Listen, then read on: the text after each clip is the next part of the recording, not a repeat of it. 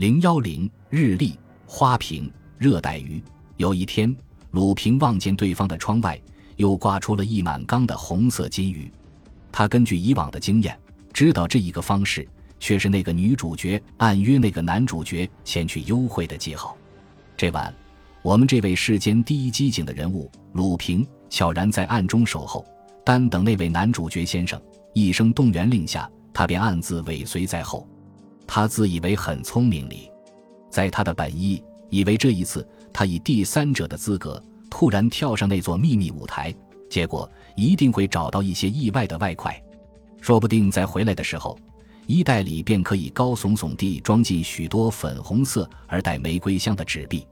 鲁平当时是这样的想望，所以心里非常高兴。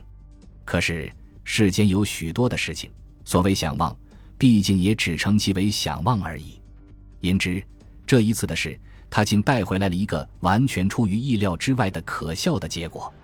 原来那夜，他大模大样，以其社长的步伐，直闯进他这芳林的屋子，前后还不到三分钟，已被那男女两位主角很不客气的当他是种奇货而把他囤积了起来。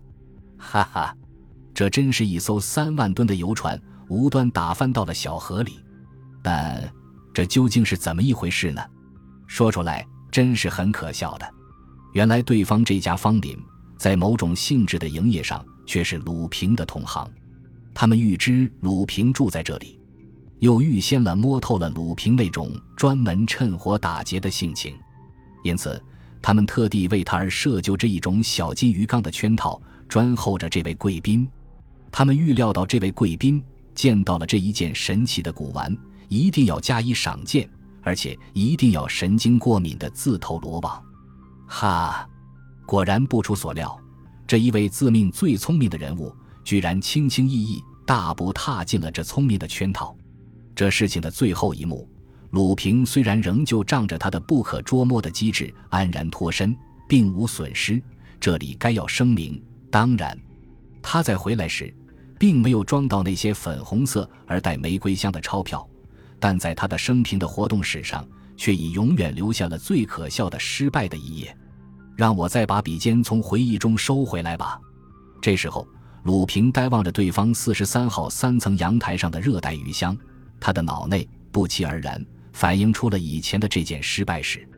他明知眼前的事绝不会是旧瓶装新酒，但无论如何，他觉得对方把这些日历、热带鱼箱等的东西一一陈列到阳台上去。绝不会毫无作用，那是可以断言的。写到这里，笔者又要请求读者注意，眼前的鲁平却已不是以前青年时代的鲁平。此时他的年龄已经达到中年的高度，他的阅历既已较前增长，当然他的性情也不像青年时代的那样火爆。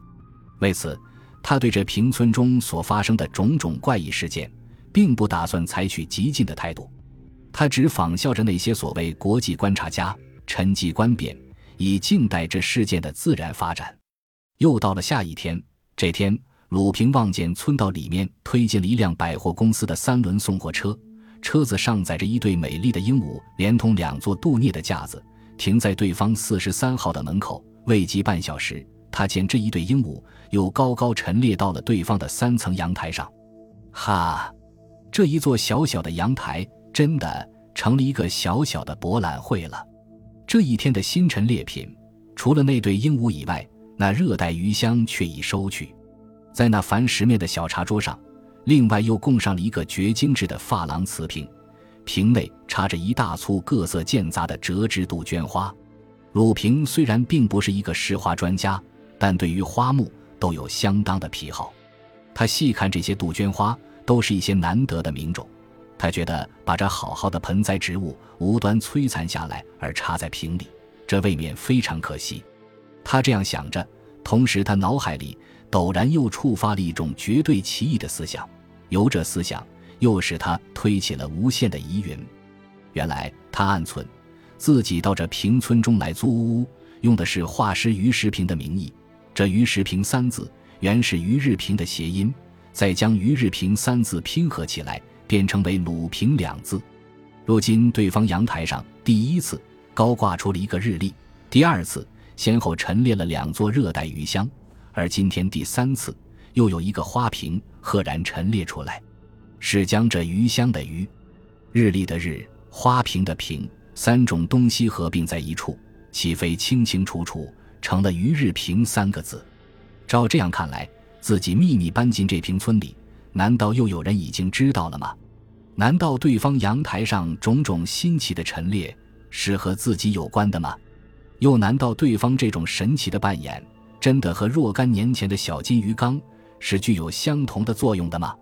他再仔细一想，不禁又哑然失笑，觉得以上的揣测设想未免太远，有些神经过敏。然而，除了以上那种揣想之外，对方阳台上的那些日历鱼箱、花瓶、鹦鹉，以及日历上的怪异数目，凡此种种，毕竟又是什么解释呢？鲁平最初。以为这平村里的事件一定很容易解决，绝不至于会有什么困人的难题。不料一到了这里，立刻就发生了许多意外的枝节，而这些枝节每一种都是迷离长恍，不可捉摸。最可恨的，他觉得自己的眼前明明摊放着许多许多可供研究的线索，然而自己眼看着这些线索竟无法加以贯穿，甚至要想从这里面找个比较清楚些的轮廓，那也绝不可能。这里，鲁平正在那种软性的雾网里面乱撞，不料对方阳台上的神奇的表演却还层出不穷，而且所变更的节目竟也愈出一奇。这好像那暗中表演魔术的神奇主角知道有人正在欣赏他的演出，因而他也格外卖力起来咧。